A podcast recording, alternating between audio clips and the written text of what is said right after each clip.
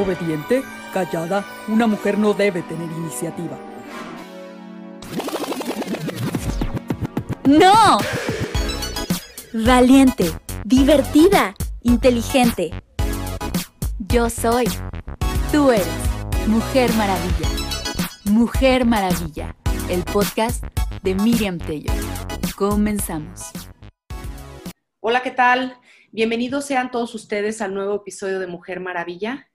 Hoy nuestra invitada, Hilda Neri. ¿Qué tal? ¿Cómo estás? Hola, buenas noches. Yo muy contenta de estar aquí, encantada, emocionada, feliz, todo lo que sea positivo relacionado a estar así como que súper, súper puestísima, estar con ustedes, muy contenta. Haciendo comunidad, esta mujerona le llamé y no dudó en decir, sí, como no, con mucho gusto, yo voy al episodio y nos va a hablar de un tema que se llama patrones que se repiten en las familias. A todos nos va a hacer eco. Aquí no hay que no, o sea, a todos nos queda el zapato. ¿Qué patrones repetimos en las familias? Para eso me encantaría que primero te presentes para entrar de lleno. Sí, claro que sí. Muchas gracias, Miriam. Mira, mi nombre es Hilda Inés Neri Esparza. Me encanta que me digan Hilda vaya, de hecho todo el tiempo me dicen así, pero yo casi siempre mi presentación es Hilda Neri a sus órdenes. Bueno, ¿qué te cuento de mí? Es toda una historia, pero yo feliz porque te cuento que mi primera preparación profesional está relacionada con la química, ¿sí? La licenciatura en químico farmacobiólogo. Y bueno, la ejercí y la sigo ejerciendo, la sigo ejerciendo eh, siempre dentro de la industria farmacéutica, pero de ocho años para acá he estado relacionada con lo que es toxicología, ¿sí? En un laboratorio toxicológico muy interesante también. Pero en este caminar hubo situaciones muy mm, sui generis en mi vida, me puedo decir que también un poco, un tanto dolorosas, que me llevaron a involucrarme y a querer descubrir qué estaba sucediendo con mi vida. Y esto me llevó a comenzar a involucrarme con el desarrollo humano primeramente, como un, un diplomado en desarrollo humano así, normal. Después como coach de vida, ¿sí? Y transformacional. Esto por unos talleres muy padres que viví, hicieron un cambio en mi vida. Y de ahí comienzo a, a querer descubrir, descubrir, y entonces resulta que pierdo dos bebés a dos bebés en dos, en, dos embarazos distintos, los pierdo de la misma manera, exactamente igual. Entonces eso me hace un alto en la vida y digo, bueno, ¿qué sucede? ¿Qué sucedió? ¿Por qué igual? Exactita, o sea, exactita la misma situación. Entonces ahí comienzo a involucrarme con lo que se llama terapia sistémica transgeneracional, que suena súper rimbombante, pero es, en pocas palabras, patrones que se repiten en la familia. Entonces descubro que yo estaba repitiendo un patrón de perder bebés. Entonces me comienzo a involucrar, decido prepararme más y entonces me encuentro con una maestría, un posgrado en desarrollo sistémico transgeneracional y constelaciones familiares, chispas. Entonces, bueno, sí, larguísimo.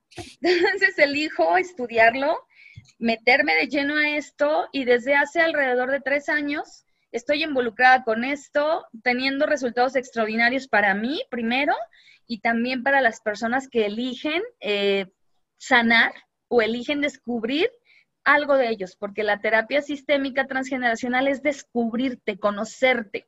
Y tú dices, bueno, ¿qué es esto? ¿Sí? Entonces, bueno, ¿qué es la terapia transgeneracional?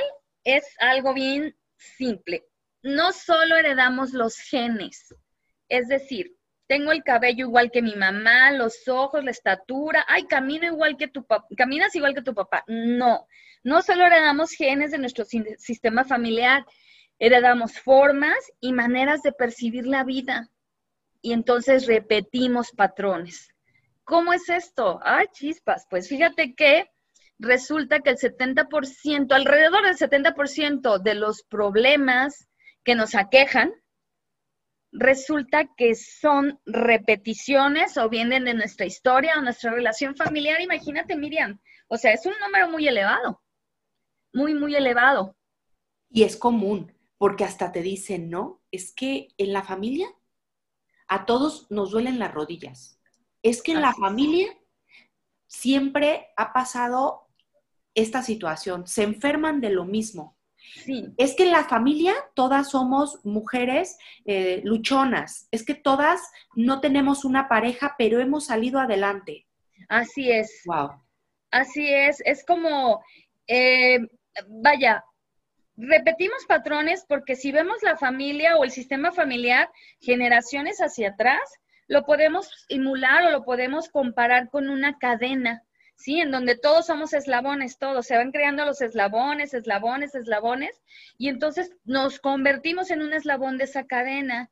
Entonces, si volteamos a vernos como parte de esta familia, podemos comenzar a analizarnos, a descubrirnos y entonces sí es cierto. Sucede que volteas y dices, ah, chispas, no tengo pareja. Y volteas y ves que la abuela es una mujer que crió hijos sola por circunstancias. Puede ser que la abandonó el marido, que murió muy temprano, a muy temprana edad, y la dejó con hijos, salió adelante, y luego una hija es soltera porque quiere ser soltera, y luego otra es divorciada, otra la dejó, otra nunca se casó, no sé, pero volteas a ver y sí, un patrón común es que las mujeres sean solas. Ah, perfecto. Pero hay fines trágicos también, sí, yo me he encontrado con este, familias que repiten el hijo murió igual a la misma edad que, el, que uno de los tíos, que el abuelo, y tú, chispas. Entonces también hay patrones trágicos que se repiten, como mi caso, para mí fue tragedia en su momento, ¿no? Pero decir, oye, pierdo dos bebés de la misma manera y volteo a ver y descubro que mi abuela, mi madre, mi bisabuela habían perdido hijos también. Y digo yo, ¿qué sucede? Entonces aquí es bien importante me doy cuenta, entonces mi obligación es trabajar para mí, sanar, acomodar esto que sí se puede para mi hija. ¿Sí? Sí. Entonces, es muy importante trabajar porque entonces trabajamos para nuestros posteriores. Eso es amor, es amor puro. Trabajar para ti y trabajas para tus posteriores. Esto hace la terapia transgeneracional. Te ayuda, fíjate, es bien interesante. Tú dices, pero ¿cómo lo voy a descubrir? Sí, es un método para descubrirlo porque todo lo hacemos de manera inconsciente. Una vez que lo descubres, entonces volteas a verlo ahora de manera consciente. Entonces haces modificaciones en lo que venías haciendo para tener un resultado distinto. Es bien interesante, muy interesante, Miriam. Entonces es a través de terapias, es decir, la gente acude a esa terapia y a través Así de ese sistema haces un mapeo, haces un rastreo para identificar Sí. cuál es el contexto que tienes en tu familia por generaciones para Así es. identificar qué es lo que te está doliendo y por qué y dónde Sí. puedes romper. Así es. Fíjate, hay, hay una cosa bien interesante. Tú puedes decir, bueno, ¿cómo me voy a sentar yo con un terapeuta sistémico transgeneracional? ¿Qué voy a tratar? Ah, bueno, es bien importante que se haga una, un análisis de cuál es el problema que te viene aquejando o que te ha influenciado o ha estado directamente relacionado con el resultado que tienes a lo largo de tu vida. Es decir, una vez que se define como una oración lo que tú quieres trabajar, entonces hay una herramienta súper padrísima. Hay gente que le llama el árbol genealógico y todo, pero para hablar con un término totalmente terapéutico es genograma, incluso se usa mucho en los médicos.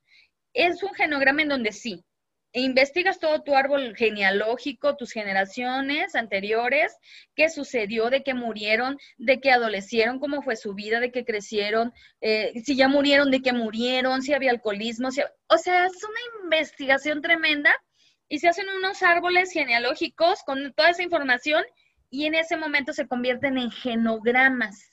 Y es una herramienta poderosísima en donde te vas dando cuenta qué cosas se van repitiendo. Es más, Miriam, desde que los vas haciendo, ya estás descubriendo cosas. Ah, ah, ok, mira, te das cuenta, ¿qué ves? Y tú puedes po- ponérselo al paciente y desde ahí ya van descubriendo cosas. Eso es lo maravilloso de la terapia sistémica transgeneracional. Es de resultados rápidos y es muy reveladora, muy, muy reveladora. Entonces, hay muchas cosas por trabajar, por acomodar y hay muchos principios muy importantes. Entonces, de ahí surge el genograma, te da por dónde trabajar y de ahí entonces entran cosas para acomodar, tomar un lugar en tu sistema familiar, pero de manera sana. Es muy interesante. Muy, muy interesante. ¿Cómo puede identificar a alguien que está ante la necesidad de, acudir a una terapia justamente eh, sistémica transgeneracional? ¿Qué habría que tener como detonador para decir, yo requiero ir a una terapia como esa? Fíjate, Miriam, que es una pregunta muy interesante la que me estás haciendo. De hecho, eh, desde, desde mi experiencia, desde lo que yo he visto, ¿qué crees? Todos podemos ir a una terapia sistémica transgeneracional, todos, porque mm, todo parte de un sistema familiar. Mira, la familia nosotros la tomamos como un sistema. ¿Y qué es un sistema? Pues un conjunto de varios elementos. Entonces la familia eso es. Todos estamos reunidos y tenemos un sistema familiar. Cuando tú hay algo alterado dentro de ciertos órdenes que se le llama órdenes para estar en la vida, ahorita te platico de esos. Si hay alguno de esos órdenes alterados, ya hay algo que no está funcionando y desde ahí puedes repetir un patrón que no te funciona en la vida. Entonces, hay algo aquí que se llama eh, misión de la terapia sistémica transgeneracional, que es evitar la repetición genealógica trágica. Y trágica no quiere decir pensar en muerte. Ay, no, no, no, no, una enfermedad grave, no.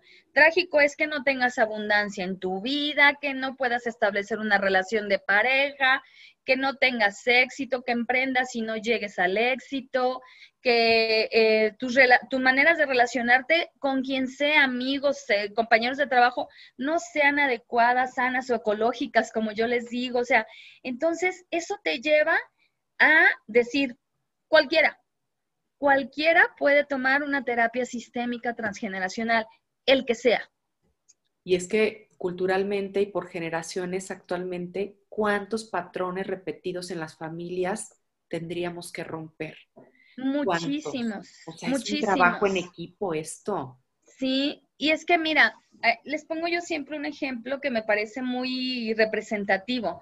Es decir, mira, si tú vas al mercado, ya ves que, que se acomodan las naranjas o las frutas en apilados que son cinco, y luego ya ves que en los otros cuatro, luego tres, luego dos, y ya, los coronan con uno arriba, ¿no? O sea, vamos a hacerlo más sencillo. ¿Qué sucede, Miriam, si quitas una fruta de las de en medio de esa pila? Se cae. Pueden seguir estando ahí, pero hay un desorden. Y eso sucede en una familia. Y tú dices, pero ¿cuáles desórdenes puede haber en una familia? Yo te voy a hablar ahorita de tres, tres, este, se le llaman órdenes sistémicos para estar en la vida. Entonces, ¿cómo para estar? Yo le he agregado para estar de una manera sana en la vida o de una manera, em, de, manera de vincularte sumamente sana con todo lo que está involucrado en tu vida. Entonces dices, bueno, pero pues aunque se caigan las naranjas, siguen siendo naranjas. Sí, sí, aunque haya alguna situación dolorosa en una familia, siguen siendo una familia, pero hay una alteración, de hecho se le llama entropía que es la medida de alteración en cualquier sistema familiar. Entonces, sí, la entropía de la familia Neri, que es la mía, sí, pues ahí está presente, pero pues bueno, hay aquí este problema, hay este problema, hay cierto resentimiento, hizo falta esta parte de sanarla con papá, con mamá, tengo un problema con una hermana, con un hermano, y eso es en todas las familias, en todas. Y tú mientras no te acomodes y vuelvas a tomar esa naranjita que tal vez sacaste, esa naranjita que hoy no se habla de la hermana mamá soltera o no se habla del enfermo mental o no se habla del hermano, del primo, del tío que tiene alcoholismo, no se habla, haz de cuenta que la familia está desacomodada. Pero cuando le das un lugar a esa persona y la acomodas con todo y todo, entonces se vuelve a acomodar la pila de una manera sana. En ese kilograma. Así porque ya lo tienes visible, lo vas trans, o sea, entiendo, ¿eh? Si no me corriges. O sea, lo vas visualizando, lo vas visibilizando y entonces después tú lo volteas y entonces esta es, tu familia. esto es. lo que tienes que trabajar. Sí, y, y, resulta muy interesante porque desde que tú lo ves ahí, veces, fíjate, es chistoso, pero yo me he encontrado con pacientes que hay veces que no saben nada de sus abuelos. ¿Cómo es posible? No, es que no se habla de ellos. Ah, y fíjate que sé que hay un tío pero mi tío, no sé nada del, ¿por qué no sabes nada de él? ¿Qué sucedió? Pues no se habla del tío, ¿eh? Yo por ahí escuché en alguna ocasión que tengo un tío, Pedro, se me ocurre decir, ay, pero no sé, no sé si murió, si vive, pero del tío Pedro nadie habla. Ay, chispas, ¿bien? Entonces resulta que el tío Pedro es un señor que tuvo problemas con el alcoholismo, que incluso, ya esto es, trágico, vive en la calle porque lo corrieron, no se quiso ayudar, corregir, lo que tú quieras, y bueno, se excluye el señor del sistema familiar, está excluido, nadie habla de él. ¿Y qué crees? Pues que luego sale un sobrino que es alcohólico. ¡Ah! Chispas. Entonces, fíjate, hay un posterior que viene a hacer justicia, porque ese señor tiene derecho a pertenecer al sistema familiar, pero se excluye.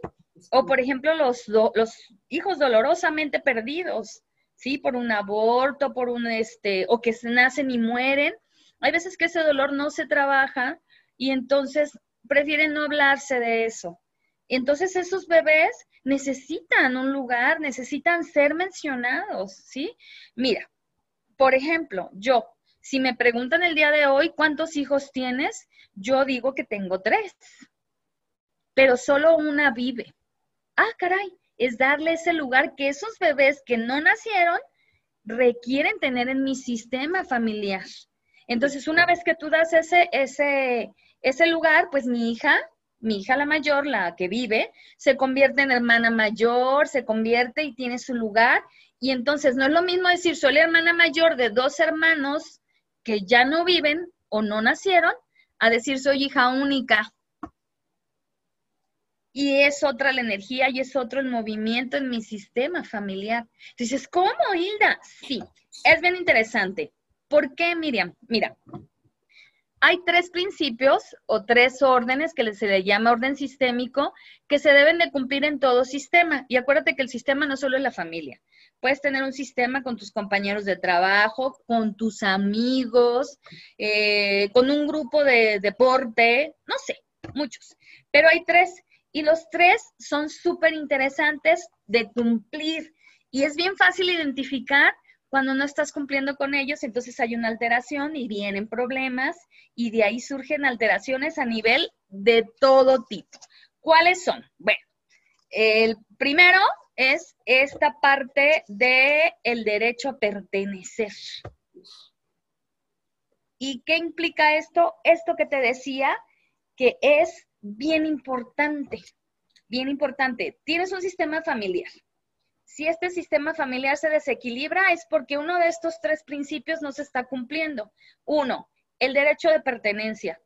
Todos simplemente por haber nacido en un sistema familiar tienen derecho a pertenecer. El ejemplo típico te digo de las naranjas. Si tú quitas a alguien y no se habla de él, le estás privando su derecho de pertenecer a ese sistema familiar. Y Miriam, te ha tocado que esto tan particular de que no se habla de la mamá soltera, del enfermo psiquiátrico o del hermano rebelde o de la, de la hija que no siguió las reglas de casa y no se habla. Ahí se le está quitando su derecho a pertenecer. O de los bebés que no nacieron, como te decía, no los hablo porque me duele mucho, es un dolor tremendo. Ay, mejor no lo digo y les estamos quitando su derecho a pertenecer desde ahí hay una alteración que ya no funciona. O típico, la mamá soltera que no le habla al hijo del papá. De su origen. Imagina. Y es súper común, súper común. Te aseguro que tienes más de una amiga que tiene una historia de ese tipo, o una conocida, que el papá, pues a lo mejor desapareció, ellos como pareja no funcionaron, y entonces incluso el pleito con los papás usan a los hijos para pelearse. O la mamá no le habla al hijo del papá y a veces los hijos ni siquiera saben quién es el papá. O cuando hay rupturas en los matrimonios que se deja también de hablar de una parte o de la otra por la falta de convivencia y también yo creo que ahí se le resta ese sentido de pertenencia y hay desajustes. Tremendos, tremendos, porque los hijos tienen derecho a saber quiénes, sus orígenes, ¿sí? Es como un tema que es un muy, muy, muy interesante, delicado, pero muy interesante, es, por ejemplo, los hijos adoptados. ¿Se les dice o no se les dice que son adoptados? Que sí, la respuesta es sí. Ellos deben de saber que tienen unos orígenes, tienen derecho incluso a saber de dónde vienen, quiénes fueron sus papás, cómo sucedió y también a sus padres adoptivos. Entonces ellos tienen una labor grandísima, darles un lugar a esos papás de, este, biológicos y también darles un lugar a los papás adoptivos. Sí, es muy interesante. Entonces, muchos problemas vienen porque no tenemos o no estamos bien estacionados en, dentro del sistema familiar al que pertenecemos, o porque excluimos a alguien y un posterior viene a hacerle justicia a esa persona que tiene derecho a pertenecer a mi sistema. Es súper interesante esto. Sí, y entonces, sí, sí, entonces empiezas tú a acomodar esta parte y dices, ah, ok, entonces esta persona está excluida. ¿Por qué? Porque en tu sistema de pertenencia va independientemente de lo que haya hecho, independientemente de quiénes sean, tienen derecho a pertenecer. Y tú dices, ay, canijo, ¿cómo? Sí, fíjate, los papás, los abuelos, todo, hasta tres o cuatro generaciones están en tu sistema familiar. Los abortos están en tu sistema familiar. Deben darles un lugar, tienen derecho a pertenecer. Las exparejas, tú dices, ¿tú cómo? Sí, tus exparejas deben de estar ahí. Por ejemplo, personas que han tenido algo súper, súper importante en tu vida, te ayudaron cuando necesitabas, no sé, dinero, una deuda. Un médico, Miriam, el médico que, no, que, por ejemplo, que está con nosotros, yo, por ejemplo, que cuando tuve mi hija fue cesárea, o, o con los bebés que tuve que someterme a un procedimiento de legrado, esos hombres, esos médicos, enfermeras que cuidaron mi vida, están en mi sistema Dices, ¿cómo? O vínculos de víctima perpetrador. Sí.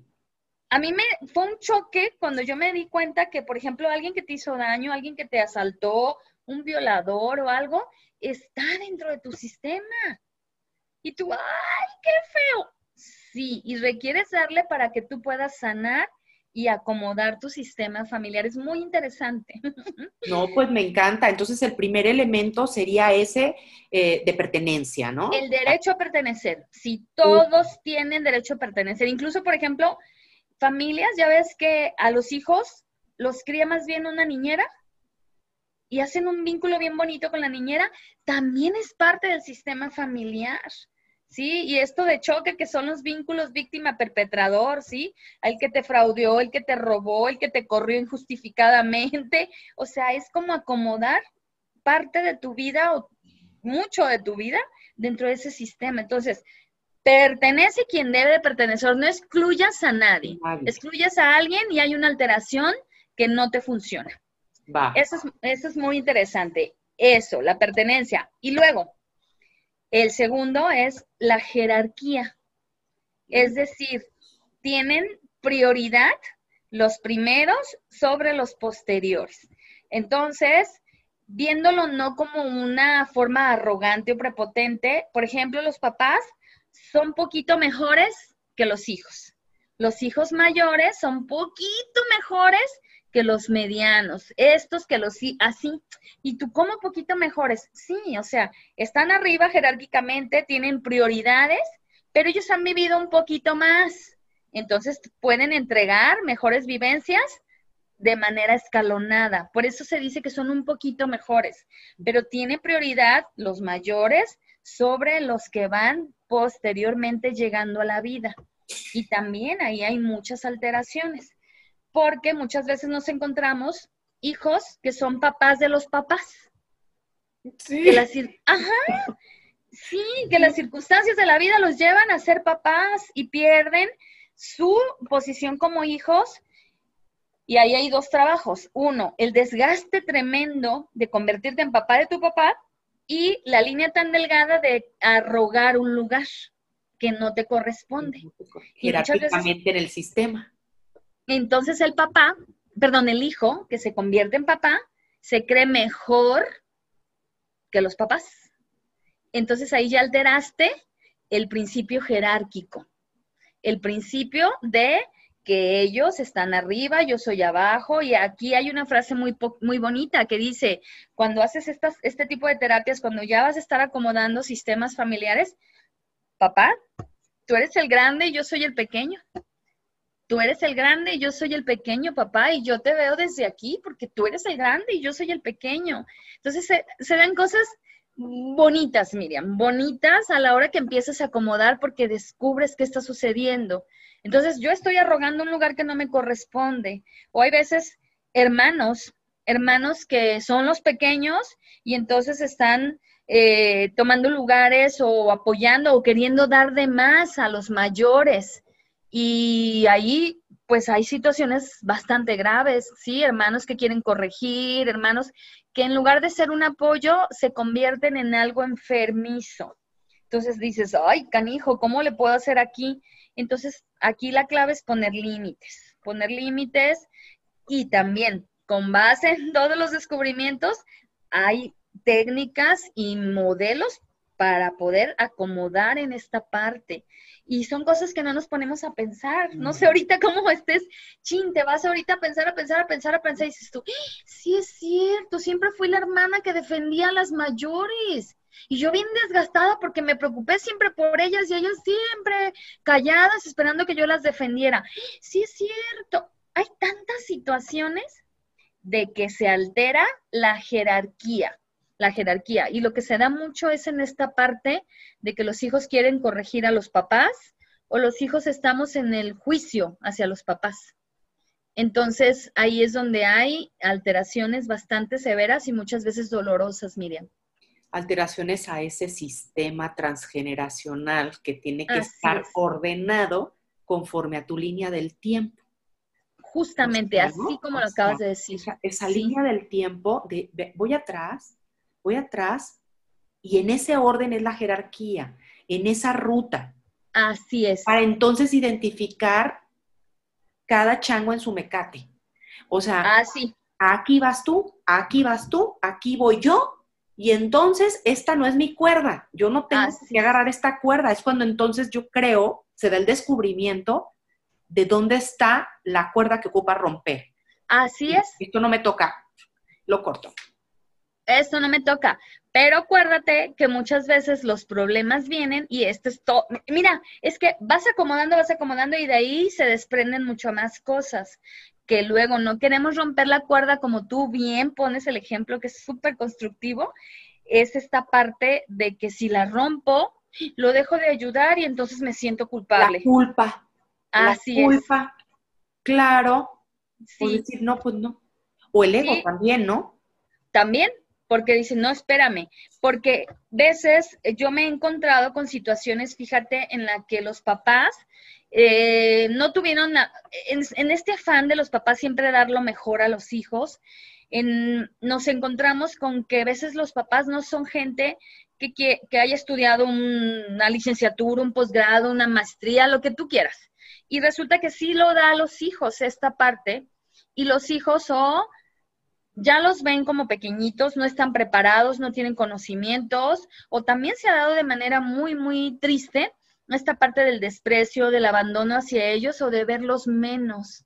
Entonces, es ahí donde entra este tipo de, terapia para acomodar esta parte cuando eligen acomodarla, porque se dan muchos problemas. Imagínate, Miriam, enfermedades, abandono de papás, mucho odio, porque este odio acerca o esta vergüenza de, ay, mis papás, ese desprecio, abajo hay un amor muy grande. Todos somos amorosos desde, nacer y amamos a nuestros papás, pero este desprecio es sufrimiento, porque en el estar luchando en que los desprecio no son preparados o me avergüenzo porque me lo he encontrado, ¿Sí? el amor profundo que hay inconsciente hace que este paciente esté sufriendo. Imagínate el sentimiento encontrado de, ay, no son esto y no me satisfacen mis papás, con el amor inconsciente que tenemos hacia ellos, hay un sufrimiento muy grande, Miriam. Entonces, en lo que ellos quieren estar súper bien, llegar al éxito, hay algo inconsciente que dice, yo no puedo ser mejor que mis papás. Entonces hay esas bajas y subidas entre que sí voy por lo mío, no voy, llego y no lo mantengo. Y es algo muy interesante, ¿sí? Entonces, ah, ahí entra terapia transgeneracional para saber por qué no llegas de una manera sana al éxito o a la abundancia en tu vida. ¡Ay, chispas! y no avergonzarte de tu origen. Así es. En, clase siempre les digo a mis alumnos eso. Pase lo que pase, no te avergüences de tu origen. Así no te avergüences de tu padre, de tu madre, de tus abuelos, porque gracias a eso eres ahora la mujer y el hombre que tengo aquí sentado, que seguramente va a tener mucho mayor éxito, mucho mayor número de oportunidades, pero hazlo siempre desde la gratitud de tu origen. Así Tenemos es. que sentirnos honrados por ello. Así es, fíjate que a eso le llamamos tomar a los padres y tomarlos de una manera hermosa y tomar a tus ancestros honrándolos y venerándolos, tal como hayan sido, hayan hecho lo que hayan hecho y estén en donde estén. Esa es una frase que a mí me encanta, o sea, amarlos con sus éxitos, con sus fracasos, con todo y tomarlos en tu corazón. Eso es divino. Mira, eso que acabas de decir de que no te avergüences de tus orígenes, eso es divino. Entonces, imagínate si hay alguien que le niega a alguien conocer sus orígenes. ¿Cómo se va a plantar en la vida? Pues con una careta, con algo que no es, y evidentemente el resultado va a ser atroz. Así es, porque hay una carencia, hay algo que no está lleno, hay algo que no conoces. Entonces, no hay que perder de vista que, por ejemplo, papá nos entrega el cumplimiento de objetivos, la valentía, la tenacidad, el ver a ir por lo tuyo. Papá entrega eso de manera inconsciente y mamá entregamos pues la ternura, la capacidad de administrarnos, eh, ¿Qué más da? Mamá, mamá da la protección, la caricia, el volvernos amorosos, tiernos y también la valentía. Eso es súper importante. La organización, la administración. Las mujeres transmitimos esto de manera transgeneracional, ¿va? Y los hombres, papá. Entonces imagínate a alguien que no conoce sus orígenes. ¿Cómo se planta en la vida? ¿Cómo se acomoda? ¿Cómo está completo en la vida o completa en la vida? No, llega a presentarse ante proyectos de vida, ante proyectos de profesionales con carencias bastante importantes. Entonces, sí, con una máscara de dolor, con una máscara de carencia que no te permite llegar a lo tuyo. Entonces, es y dar origen a otras familias. O sea, porque te unes otra vez a ser otra familia en donde va a haber un sistema de unión de tu familia con la de tu pareja o y entonces esto va a ser una locura. Que muy seguramente trae otras carencias con las que tú haces clic, con las que tú haces match, por eso se encuentran. Realmente no se une un sano a un enfermo. Nos unimos enfermos con enfermos. Entonces, Oye, por eso dicen eso, ¿no? De que siempre hay un roto para un descosido. Justamente, entonces ahí se pues entiende, claro. Entonces, sí es cierto, te vas a unir a alguien que de alguna manera te está haciendo match. A mí me hizo falta papá, me hizo falta, entonces, ¿a quién crees que te vas a unir? A un caballero que de alguna manera te está proporcionando este, protección, eh, apoyo, impulso, de alguna forma. Pero esto es inconsciente. Tú a quien buscas en ese hombre es a papá. Sí. A ver, recapitulemos. Hablamos de pertenencia, hablamos de jerarquía y había un tercer elemento. Hay un tercer elemento muy importante que es el equilibrio entre el dar y el tomar. Wow. Chispas. Sí, eso está ¿Cómo es esto? y es muy interesante, fíjate, porque si tú tienes acomodada primero tu pertenencia, tu jerarquía bien acomodada, vas a tener un equilibrio entre el dar y tomar. Ejemplo súper fácil, los padres dan, los hijos toman. Ah, carajo, ¿cómo está eso? Sí, tú eres el mayor jerárquicamente, tú como papá tienes la obligación de dar, de dar, de dar, de dar. Y los hijos tomamos. No hay manera de que nosotros saldemos la deuda con papás porque nos dieron la vida. ¿Cómo lo vas a saldar? Jamás puedes pagarles la vida que te dieron. No hay manera de que saldes esa deuda. Los papás entonces son felices y te ven feliz, realizado y contento en la vida. Y tú entonces vas a dar vida y entonces ya tienes una deuda, alguien está endeudado contigo.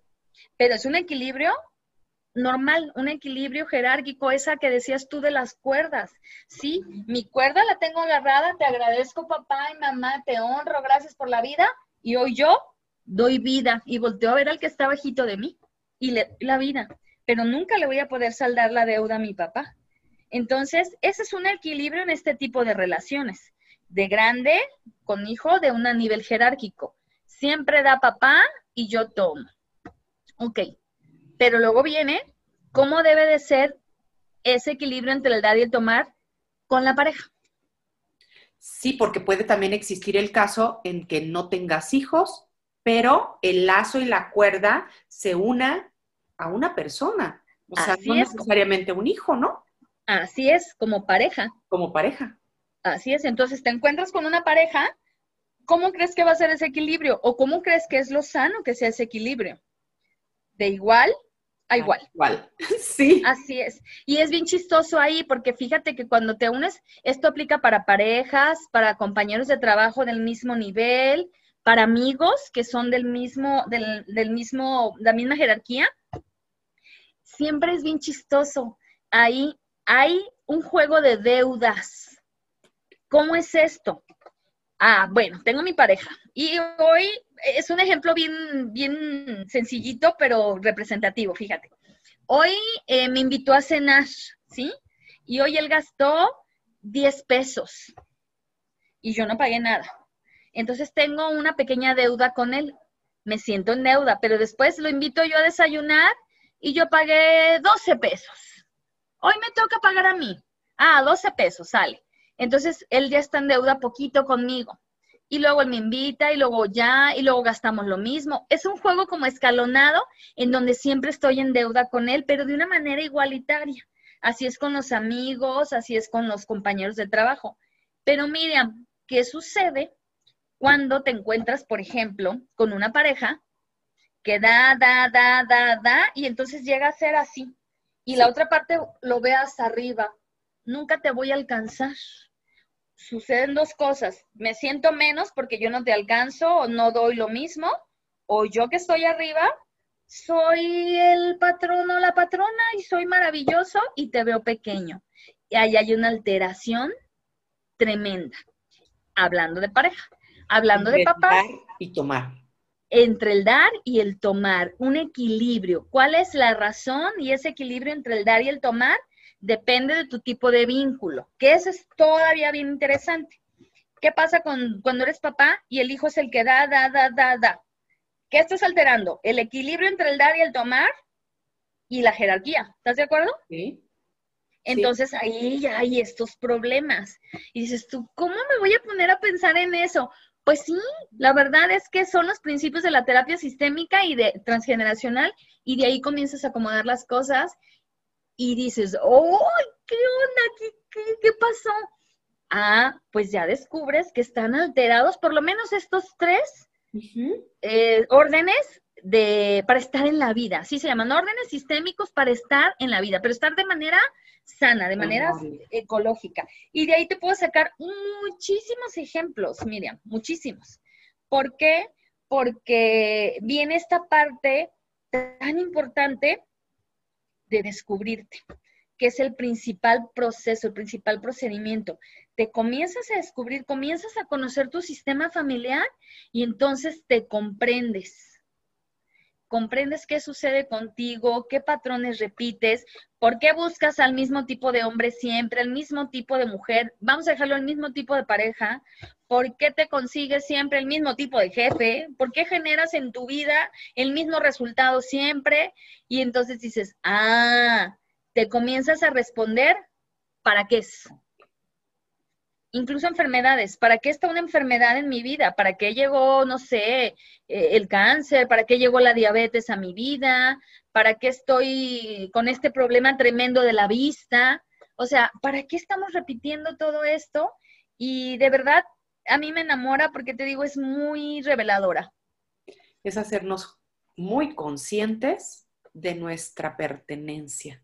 Así Estoy dando mucha lógica con la información que me das, porque de pronto tú hablas y yo estoy así como que ya queriendo hacer mi acomodo de vida para ver dónde me encuentro, ¿no? Que, que eso es la parte, yo creo, más interesante, descubrirte en qué espacio estás de todo ese mapeo que hiciste, qué rol estás jugando, cómo estás dando y cómo estás tomando y qué valor le das al dar y tomar por lo aprendido. Ajá, porque acuérdate que a veces no sabemos ni siquiera recibir. Ay, sí. O levantar la mano para pedir ayuda. Y ahí hay un desequilibrio total entre el dar y el tomar. Sí. El tema Entonces, de la gratitud, la ayuda, eso que dices de decirle, oye, ¿me puedes ayudar? Así es. Porque hay gente que solamente da, da. Das y das. Y no es capaz de tomar.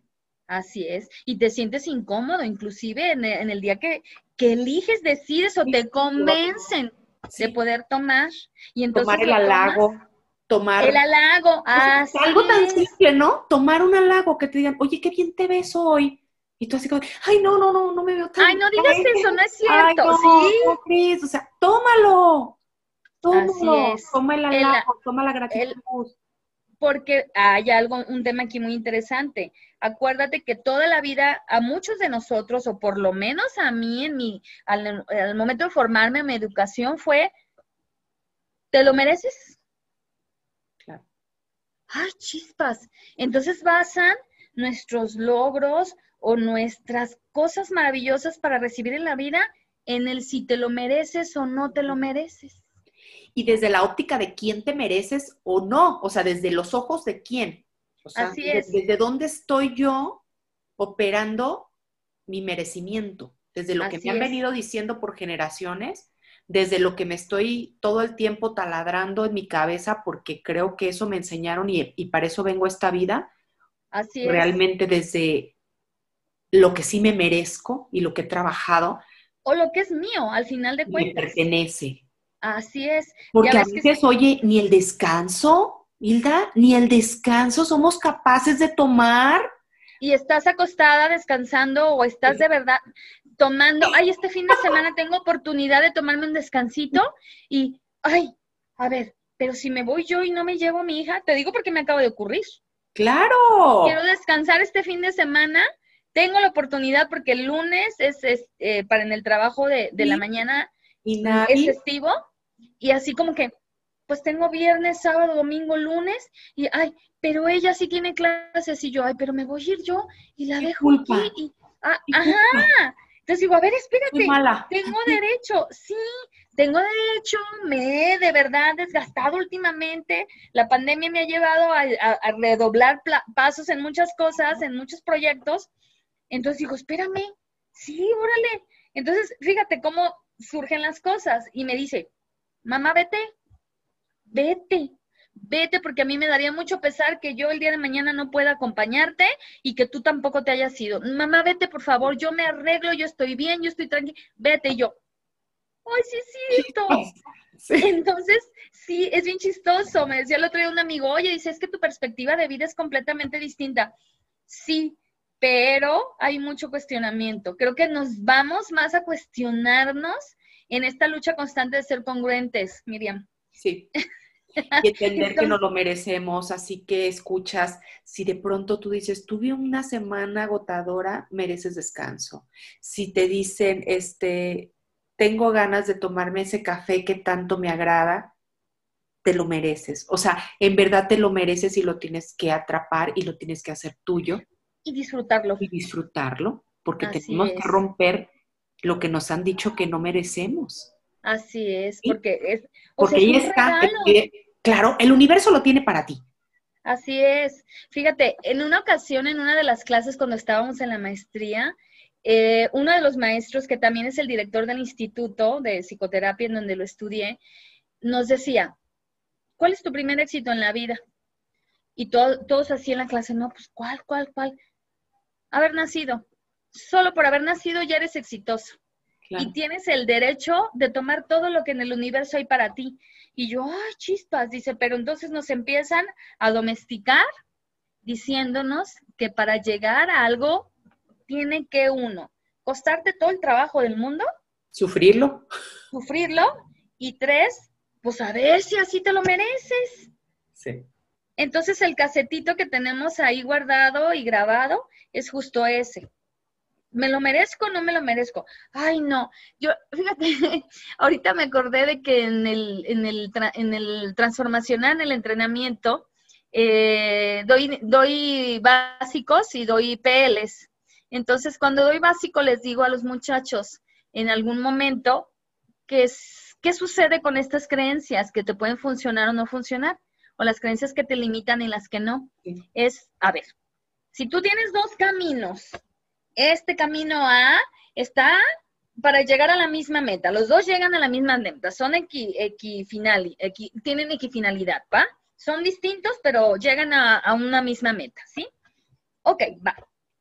El camino A eh, tiene mm, baches, piedras, montañas, serpientes, escorpiones, este, bichos raros, eh, ponzoñosos, eh, hace un calorón tremendo, luego en las noches llueve horrible y hace mucho frío. Este es el camino A, pero vas a llegar a tu meta. Y el camino B es un camino planito, alfombrado, hay aire acondicionado, vas por el camino y hay chicos que te van masajeando. Si eres chica, están guapísimos, si eres chico, son chicas guapísimas, te dan agua al caminar, pero llegas a la misma meta. ¿Cuál escoges, equipo?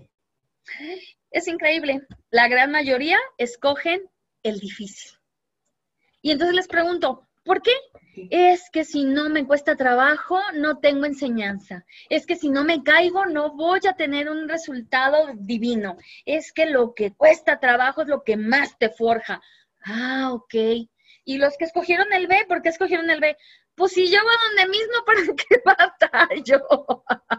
Entonces me preguntan, ¿y tú cuál escogerías, coach? Yo escojo el B. ¿En serio? Sí, yo escojo el B. Mientras no traicione mis principios, mis ideas o las cosas que me hagan sentir grande, yo escojo el B.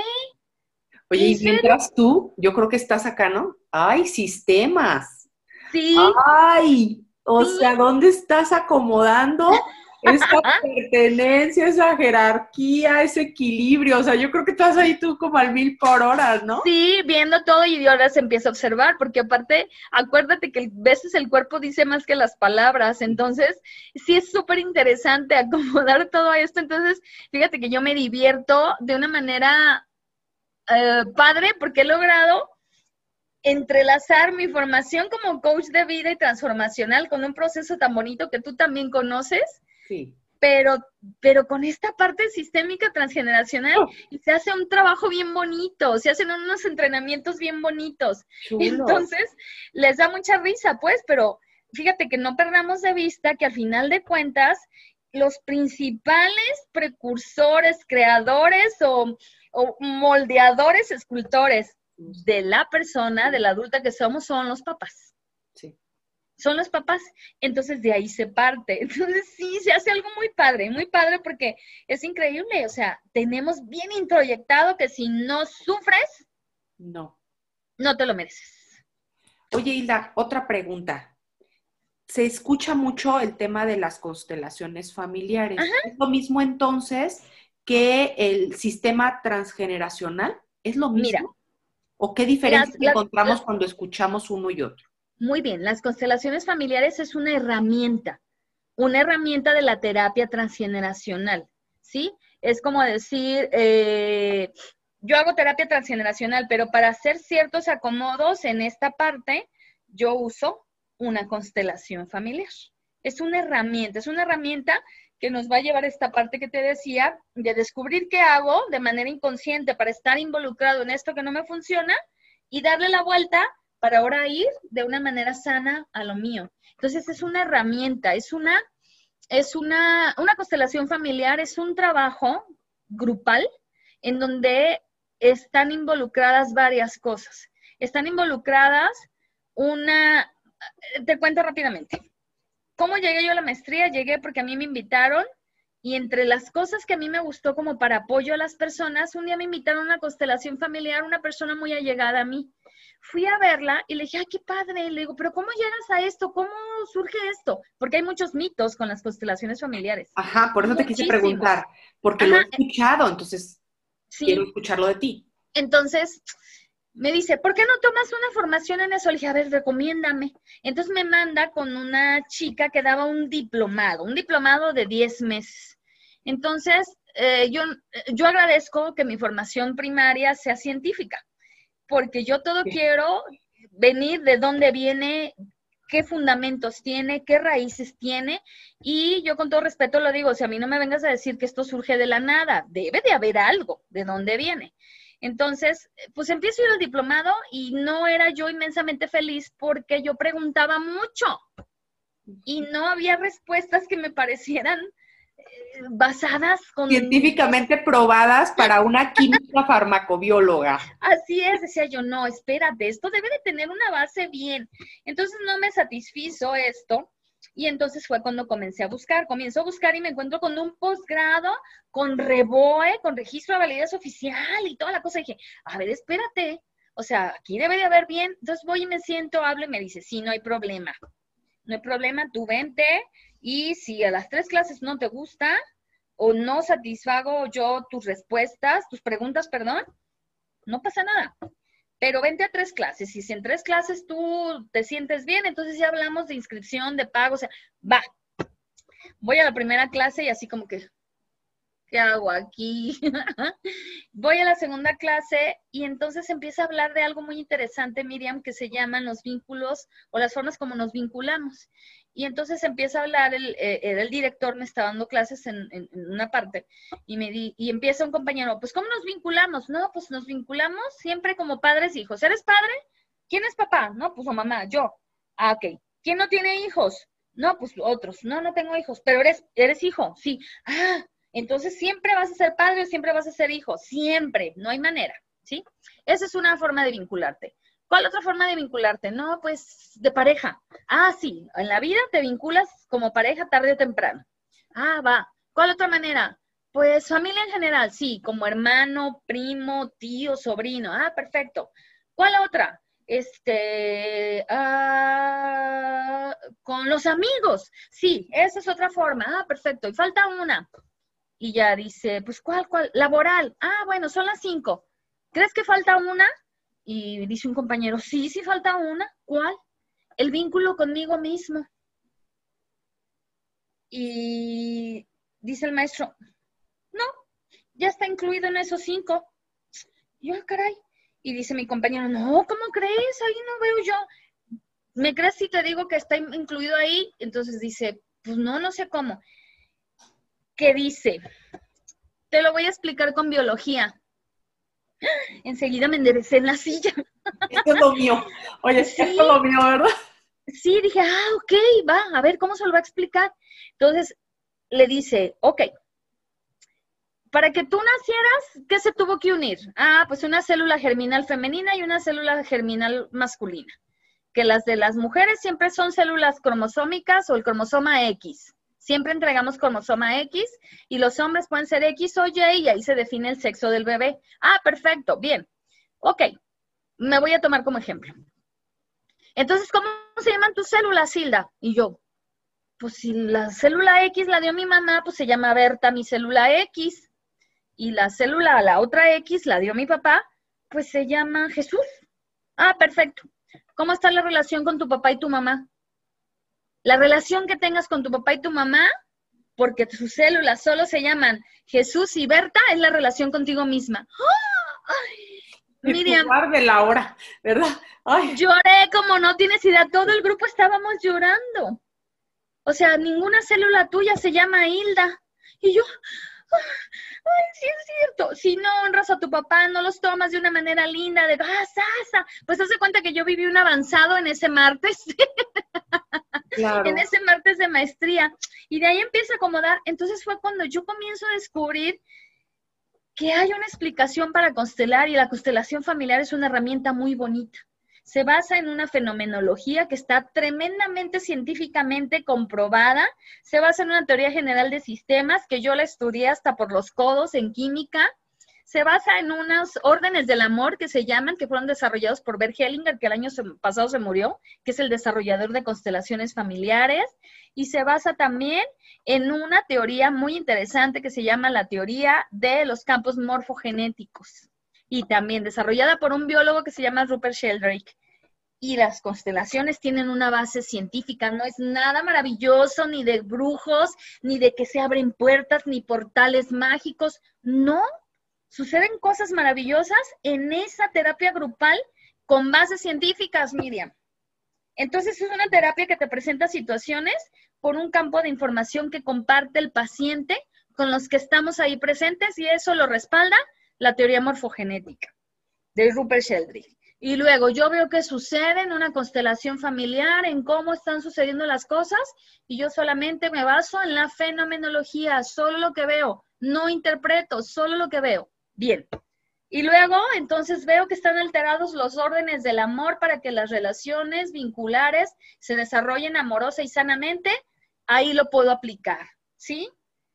Ah, chispas. Entonces es ahí donde yo digo, sí hay una base para esta terapia, no son chamanismos ni fantochadas, y entonces es una terapia que te puede dar resultados en ese momento, acomodas cosas en ese momento, y entonces si vas a terapia grupal, yo te recomiendo que vayas por lo menos a 8 o 10 grupales para que acomodes cosas. Trabaja quien me expone su problema y lo comparte con el grupo, trabaja de una manera bonita quien está representando a alguien del sistema familiar de mi paciente y trabaja quien se queda sentado solo viendo cómo se desarrolla todo. Como Entonces, también, claro. ¿Y qué crees? Que también yo. Porque en cada constelación algo llega a mi vida y algo aprendo. Es un trabajo muy bonito. Entonces, ¿qué es la constelación familiar? Una terapia grupal basada en la transgeneracional, que da herramientas para darle vuelta a lo que en este momento te quita el sueño. Así de fácil. Oh, yo, no, Hilda, o me estás llenando de información. ¿Yo qué voy a hacer con todo esto? ¿Para dónde me llevo toda esta caja? Bueno, pues te invito a que, a que, vayas conmigo. Estoy trabajando, estoy trabajando en conciencia del éxito. Ahí hay una, una, mm, estamos haciendo espacios los sábados para hacer trabajo, hacer trabajo de constelaciones familiares grupal. ahí voy a estar y a los escuchas, presten atención, viven en Guadalajara, este, pueden acudir a estas terapias, descúbranse, de, o sea, veamos nuevas alternativas. A mí todo lo que me llama, que es nuevo, que, me, que mi corazón me late, yo estoy ahí, yo seré una de las que estará ahí, segura estoy. sí el solo escucharte y, bueno, y sé que eres una mujer seria y una mujer profesional, que claro que no estaría mintiendo con la información. Así es. El tiempo se nos fue. Sí, ya sé. Ya, sé. se fue. Entonces, este, para cerrar, me gustaría entonces que, que nos dieras unos tips así pequeñitos que pudieran ayudarle a la escucha a mejorar en esos sistemas y en su vida personal. Algo así, una pasadita. De sí, claro que, sí. Tengan tarea. Fíjate que sí, hay algo que siempre les digo yo, que si ustedes se dan la oportunidad, todos, todos, de comenzar con el primer pasito que es bien importante, que es uno, conocerte, pero lejos de eso es voltear, si te das la oportunidad, date este ejercicio una semana. Si lo aguantas una semana, está padrísimo. A ver. Si no, tres, cuatro días, que voltees a ver a tus papás, a tus papás, a los dos, como niños, pero que te des la tarea de conocer su historia, con quién vivieron, cómo crecieron, cómo eran tus abuelos con él, si estudiaron, si no estudiaron, qué tuvieron que hacer en la vida. Y imagínate los de 10 o 12 años siendo tus papás. Y entonces comienzas a verlos y dices tú, si es un niño herido, una niña herida, una niña que no tuvo estudios, una niña que fue maltratada, una niña que no le dejaron estudiar, no lo sé. Verlos amorosamente con su historia y ve a niños siendo tus papás. ¿Qué te podían entregar? ¿Qué recursos te podían entregar? Entonces se hace este ejercicio y desde ahí comienza a honrarlos, amarlos. Y desde ahí tú puedes entonces comenzar a acomodar tu historia y tu sistema. Pero date esa oportunidad de verlos como niños. Como niños con su historia, así sea feliz o dolorosa, pero velos siendo papás. Porque así llegan, así llegan a ser papás. Llegamos a ser papás con historias dolorosas. Entonces, si das la chance, vételos como niños, ponlos como niños cocinando, yendo a trabajar, regañándote, tomando las responsabilidades de ser papá y mamá, pero como esos niños con su historia y te aseguro que vas a cambiar porque los vas a comenzar a ver amorosamente y compasivamente. Ojo, la compasión no es igual que la lástima. Si los ves con compasión y con amor, te aseguro que este ejercicio es muy revelador y constructivo para ti. Wow, eso te diría. Oye, Tarellón, ya nos pusiste y, muchos lo van a hacer porque no tienen al alcance herramientas como estas. Así es. Yo súper agradecida, Hilda, porque aceptaras estar en este episodio, te tomaras el tiempo, te tomaras el cariño, te tomaras el gusto de explicarnos con, con esa sutileza, esa paciencia, ese amor, esa pasión que transmites. Sí, me encanta. en todo esto, de saber qué patrones estamos repitiendo en las familias, cómo están nuestros sistemas, cómo están nuestras generaciones y, por qué no decirlo, cómo estamos como sociedad, cómo está nuestro sistema social alterado. Y, y, me voy con esto. Muchísimas gracias, Hilda. No, no, no, al contrario, Miriam, yo feliz y mientras este, existan estas plataformas para hacer esta comunidad, de, de, ayudarnos y apoyarnos, primero como mujeres, y esto se ve reflejado en la sociedad, yo encantada, yo encantada, yo feliz, yo privilegiada y honrada de que me hayas invitado, Miriam. Muchas gracias. Como dicen, esto no venía preparado, pero en algún momento me encantaría hacer un en vivo contigo con este tema, en donde la gente pueda hacer preguntas. No, yo, el día, el día que tú quieras, tú dime, tú dime, y la verdad es que yo feliz de entregar. Si yo dejo semillas, yo sé que esa es mi misión en la vida. Entonces, yo feliz, feliz. Vamos y también... a poner a cambiar en, un en vivo, porque es un tema increíble. Está, está requete chulo. Me, encantó, me encantó, sí. Y hay muchísimo, ¿eh? Incluso eh, podemos basarlo en tomar a papá y mamá, basarnos en algo en especial y se puede hacer un ejercicio divino y que todo mundo participe. Va a estar, o sea, estaría padrísimo. Sí, la comunidad de Mujer Maravilla aparte es increíble. Te va a abrazar con todo cariño. El solo escucharte ya te va a abrazar. Ahora verte en te va a abrazar el doble. Muchísimas gracias, Hilda, de verdad, de corazón te lo digo. Vamos a dejar eh, las redes sociales de ella cuando se lance el episodio. Así que eh, estén atentos para que si quieren tomar terapia, quieren seguirle en sus redes sociales, ahí va a estar a su disposición. Eh, también no olviden seguir el canal de YouTube, también en Spotify, en las dos, porque tenemos contenido de gran valor. Mujeres increíbles como Hilda que nos regalan parte de su tiempo y sobre todo de su profesionalismo para hacernos abrir los ojos y hacer que esta comunidad mejore todos los días. Muchas gracias. Esperen el nuevo episodio de Mujer Maravilla. Hasta la próxima. Besos. Bye bye. Gracias. Bye.